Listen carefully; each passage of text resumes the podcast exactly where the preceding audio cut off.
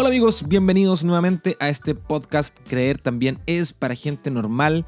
Ya estamos en el penúltimo episodio, por decirlo de alguna forma, de esta temporada. Son nombres que no sé si aplican para un podcast, aplican seguramente para una serie de televisión, pero bueno.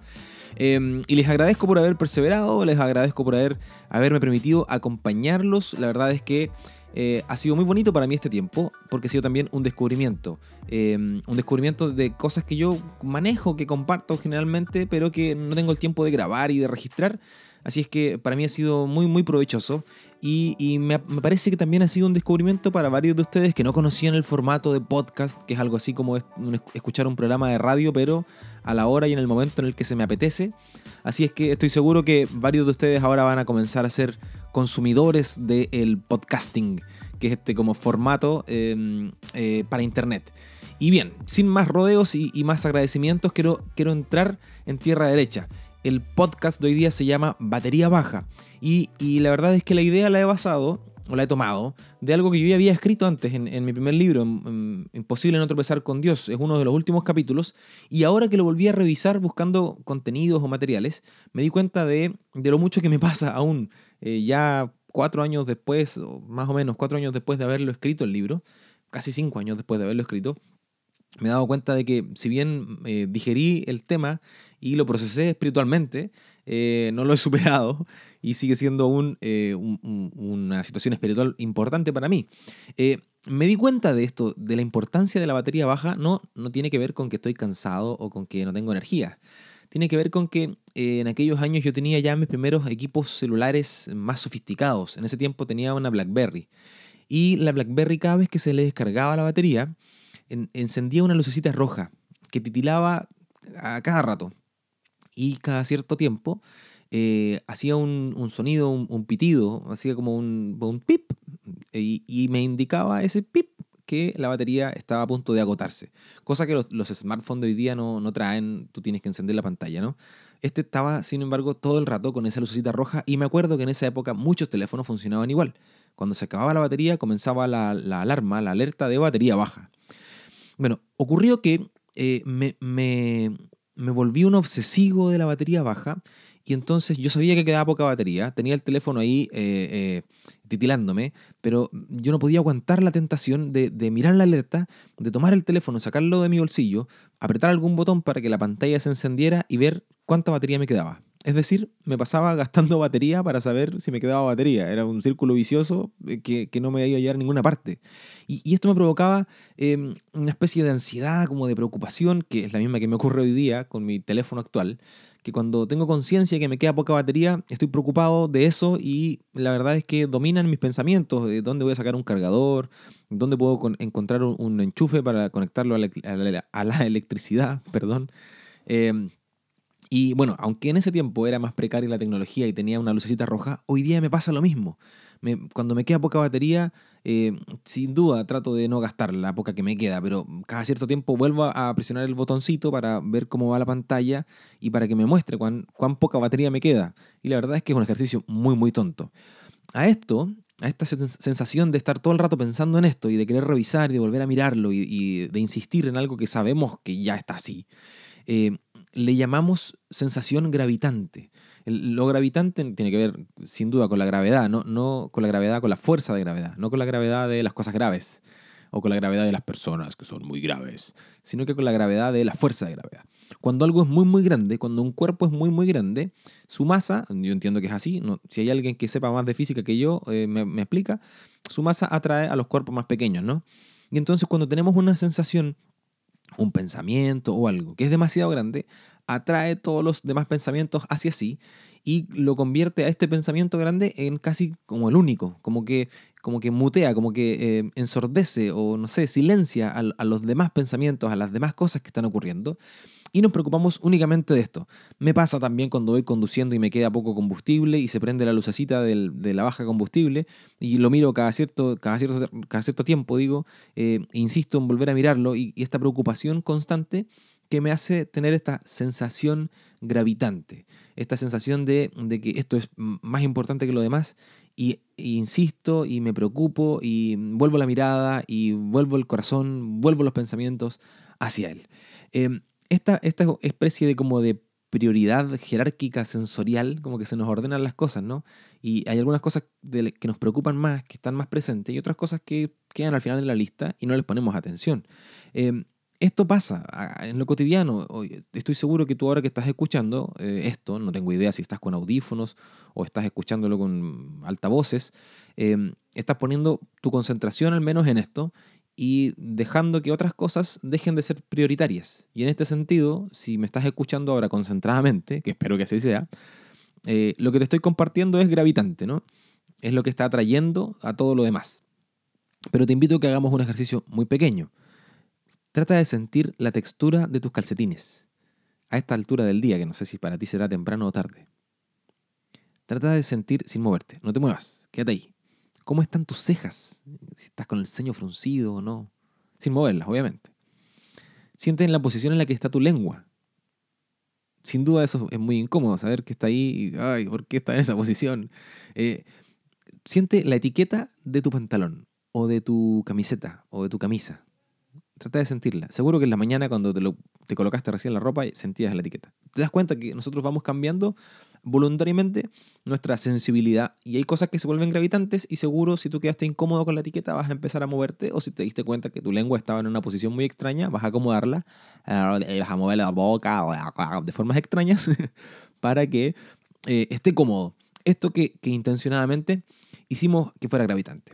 Lo mismo nos pasa, perdóname que te dé tantos ejemplos, pero es que quiero redundar en esto para que no queden dudas. Cuando, por ejemplo, nos cortamos un dedo, en la típica cortadura con, con papel, o cuando nos quemamos un dedo. Esas quemaduras y cortaduras pequeñitas, pero que son tan, tan, tan molestas. Y ahí nos damos cuenta lo importante que son cada uno de nuestros dedos y lo, funcionales que son. Y, pareciera ser que da lo mismo si el zapato me queda apretado, da lo mismo si el bolso que estoy trayendo es muy pesado. Esa herida en mi dedo eh, acoge y se gana toda mi atención durante todo el día hasta que esté sanado. Eh, nos pasa eso con muchas cosas en la vida. Y en el plano espiritual también nos pasa más o menos lo mismo, sobre todo en lo que tiene que ver con nuestra relación con Dios. Ya hemos hablado en los podcasts anteriores em, sobre el camino espiritual, sobre cómo relacionarnos mejor con Dios, sobre cómo hacer que nuestra fe también se convierta en, actos de confianza, sobre cómo nuestra fe nos va llevando a, transformar nuestras vidas. Sin duda esas cosas pasan. Pero también hay algo que, de lo cual no podemos escaparnos y es que nosotros tenemos una especie de temática, eh, de, no sé, como de mm, ornamento. Es como cuando tú mm, configuras tu teléfono para que tenga un fondo de pantalla, para que tenga un cierto tipo de letra, de tipografía. Con Dios hacemos lo mismo, como que le damos un formato. Y muchas veces nuestra relación espiritual es gravitante respecto a algo en particular. Eh, es como si tuvieras una batería baja, como si tuvieras una quemadura de dedo, eh, como si la etiqueta te molestara. Con Dios nos pasa lo mismo, como que habiendo muchas cosas, gravitamos hacia una. Y no lo hacemos de malas personas, no lo hacemos porque no lo hacemos a propósito. De hecho, esto de gravitar, de la sensación gravitante, eh, sin duda es inconsciente.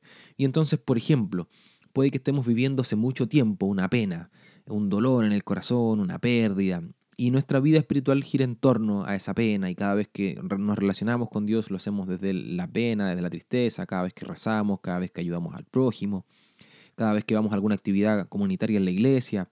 Puede que haya una enfermedad en ti o en alguien de tu familia o alguien de tus amigos y todo lo que haces va girando en torno a esa enfermedad.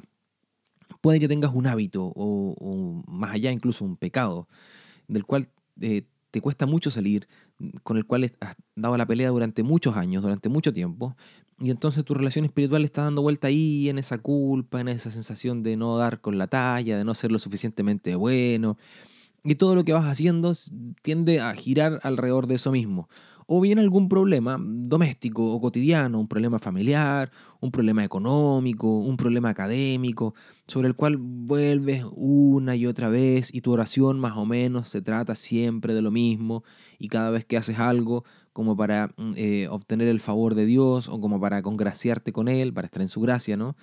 Como que tiende a presentarse siempre este mismo tema, Señor, mira, estoy haciendo esto, pero ayúdame en esto otro. Y siempre esto otro es más o menos lo mismo.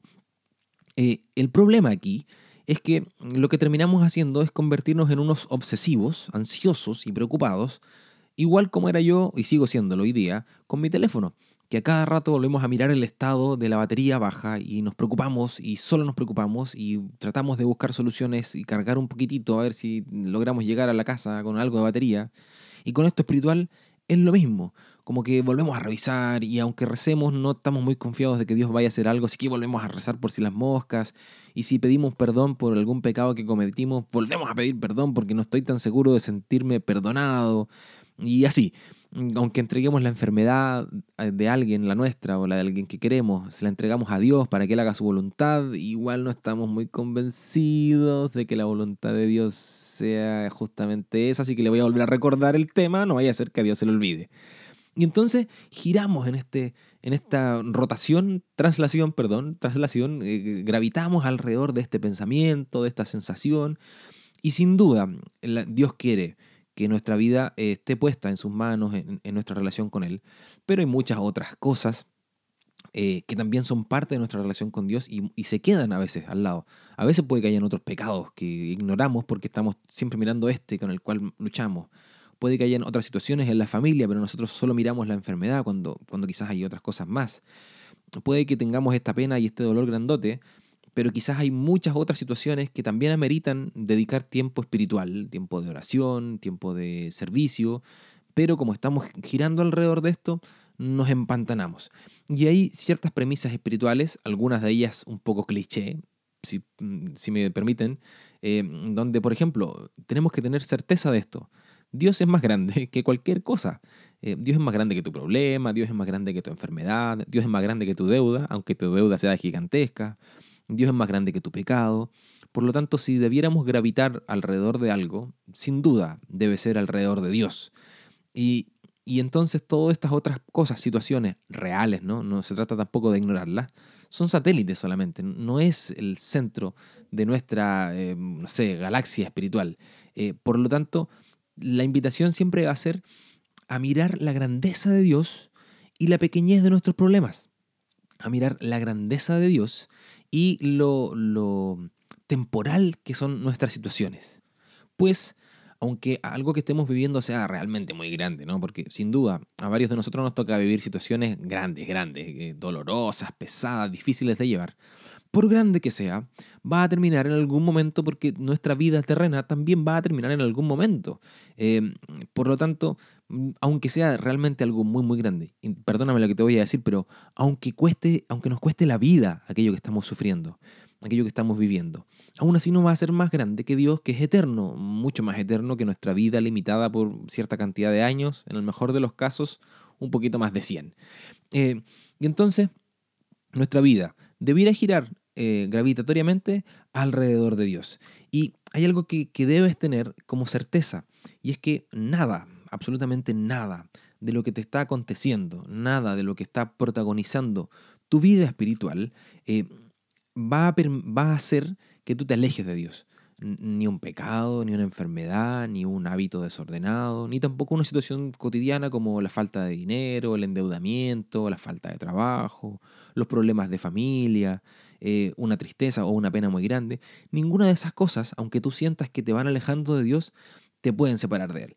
Yo siempre te he dicho en estos podcasts que mi intención no es hacer una reflexión bíblica, no es hacer una homilía, porque para eso ya hay espacios, pero me gustaría compartir un texto bíblico que creo que puede iluminar este momento un poco más que todas las cosas que te estoy diciendo. Y es de eh, la carta a los romanos que escribe San Pablo. Romanos capítulo 8, versículos 35 y después unos cuantos más. Dice San Pablo, ¿quién nos separará del amor de Cristo? ¿La tribulación? ¿La angustia? ¿La persecución? ¿El hambre? ¿La desnudez? ¿Los peligros? ¿La espada? Pues estoy seguro que ni la muerte, ni la vida, ni los ángeles, ni los principados, ni lo presente, ni lo futuro, ni las potestades, ni la altura, ni la profundidad, ni otra criatura alguna podrá separarnos del amor de Dios manifestado en Cristo Jesús nuestro Señor. Palabra de Dios, te alabamos Señor. Es, como, es simpático poder leer y, escuchar ¿no? estas palabras de San Pablo porque él se pone a enumerar y enumera cosas que son sin duda de índole espiritual, pero también de índole doméstico de lo que le tocaba a él, ¿no? Y entonces es como que nosotros pudiéramos pensar, y las malas notas, y un pecado, y una relación desordenada, un noviazgo un poco obsesivo, mis papás separados, eh, las deudas, eh, la enfermedad, eh, la depresión, nada, absolutamente nada puede separarnos del amor de Dios, nada nos va a separar de tener una relación con Él, aun cuando nos sintamos un poco incómodos por la forma en la que nos relacionamos con Él. Finalmente quisiera compartirte una especie de vicio espiritual que yo descubrí en mí y en muchas otras personas y que quizás pueda estar aquejándote a ti también. me ha pasado, en lo personal, que muchas veces me siento incómodo por la forma en la que estoy relacionándome con Dios, por la forma en la que estoy rezando en particular. Es como que me siento eh, incómodo y avergonzado por volver siempre a rezar acerca de lo mismo. Y me da, me da un poco de vergüenza y me siento eh, mal por volver siempre a presentarle los mismos temas a Dios. Y entonces lo que me termina pasando es que dejo de rezar. O sea, ¿para qué voy a volver a hablarle a Dios de lo mismo? ¿Y para qué voy a volver a pedirle perdón por algo si sé que voy a volver a caer? ¿Y por qué voy a volver a pedir estas situaciones? Y en fin, me da pudor, me da incomodidad volver a presentarle el tema a Dios y la consecuencia es que termino dejando de rezar y al final no le hablo de nada, ni siquiera de este tema ni de otro, porque la opción podría ser, bueno, me da, me da lata, me, me genera incomodidad hablarle de esto, entonces voy a cambiar el tema, pero no. Lo que termino haciendo es simplemente no poniendo ningún tema sobre la mesa y evitando toda conversación con Dios. Justamente eso es lo que quiere el enemigo, no solo que pequemos, sino que nuestro pecado nos termine alejando de Dios. Y nuestro pecado no nos va a alejar de Dios. No es más grande que su amor y su misericordia. Entonces, para poder ir cerrando esto y poder hacer nuestra oración, eh, quiero invitarte a que podamos pedirle a Dios que Él sea nuestro centro de gravedad y que todas las situaciones que nos tocan experimentar hoy día, que nos ha tocado y que han marcado nuestra vida, en nuestro pasado, en nuestra historia y que están hoy día reflejándose, y todo lo que nos va a tocar por vivir, nunca, nunca sea para nosotros eh, gravitante, que no nos haga sentir que es lo más grande que está ocurriendo, porque Dios es lo más grande. Y pidámosle a Dios la, posibilidad de, de, sentir y de creer que Él realmente es más grande que todo lo que estamos viviendo. Así que te invito a que podamos hacer un momento de oración. Querido Padre Dios, yo sé con mi cabeza y con mi entendimiento que tú eres infinitamente grande, eres lo más grande que existe. Pero muchas veces mi corazón y mi espíritu no son capaces de aceptar esa realidad y de vivirla. Y hay situaciones en mi vida que me hacen sentir que son mucho más grandes que ti, que son mucho más grandes que tu poder y que tu misericordia, que son mucho más grandes de lo que yo y tú podemos controlar. Por eso quiero pedirte, Señor, que en medio de esta relación que los dos tenemos, tú me despiertes la conciencia de tu real tamaño, de tu real grandeza, de tu real poder, que no hay nada más grande que tú, y que por lo tanto mi vida espiritual no gire en torno a, situaciones pequeñas, por muy grandes que me parezcan, sino que mi vida espiritual gire en torno al amor incondicional que tú me tienes, que mi vida espiritual gire en torno a tu gran misericordia y a las ganas que tienes siempre de mantenerme junto a ti. Que estas situaciones que me hacen sentir incómodo, frustrado, ansioso, no sean la razón para alejarme de ti, para dejar de orar, para dejar de perseverar en mi vida como cristiano. Así es que Señor te pido que refresques mi corazón, que me hagas volver a ordenar las prioridades y colocarte a ti en la primera, que mi vida siempre gire en torno a ti. Señor, te presento también el resto de, de mi vida, de mi cotidianidad, las personas que me has regalado, para que yo en sus vidas también pueda ser un reflejo de lo grande que eres tú que yo no, no me ponga en tu lugar, que yo no quiera ser el más grande en la vida de nadie, sino que mi experiencia humana con ellos, mi amistad, mi amor, mis relaciones, sean siempre un reflejo de lo grande que eres tú también en sus vidas. Todo esto, querido Padre, te lo pedimos en el nombre poderoso de tu Hijo Jesús. Amén. Y bueno, quiero usar estos últimos segundos de podcast para hacer una especie de avisos económicos. Como te decía al comienzo, este, este podcast de hoy día está basado en un capítulo del libro eh, Imposible no tropezar con Dios y los links van a quedar en el sitio web por si los quieres conseguir en la descarga digital y todo. Y lo segundo es que em, SoundCloud, que es la plataforma donde estamos subiendo, donde estoy subiendo estos, estos podcasts, Em, es gratuita hasta cierta cantidad de minutos de audio, pero yo me excedí absolutamente y no consideraba eso. Y la verdad es que eh, eh, por las características de, este proyecto, eh, SoundCloud es la mejor opción. por lo tanto, voy a tener que comenzar a, contratar el servicio pagado de SoundCloud, por eso te decía que son como avisos económicos. Y mi intención no es pasar el sombrero y limosnearte, pero mm, se me hace difícil también hacer todos estos proyectos de evangelización en Internet, porque costearlos no siempre es tan accesible para mí. Me encantaría que fuera accesible y que no tener que hacer esto, que es tremendamente incómodo. Em, entonces, si en la medida de tus posibilidades puedes acompañarme, em, en el sitio web hay un botón ahí para poder hacer una donación. Y no quiero seguir redundando en esto porque me siento muy avergonzado y muy incómodo eh, por tener que contarte estas cosas. Pero creo que son necesarias. Así es que estamos ya en el último podcast. Me despido para que nos encontremos en el último episodio en un par de días más. Que tengas un excelente día y que el Señor te bendiga. ¡Chao!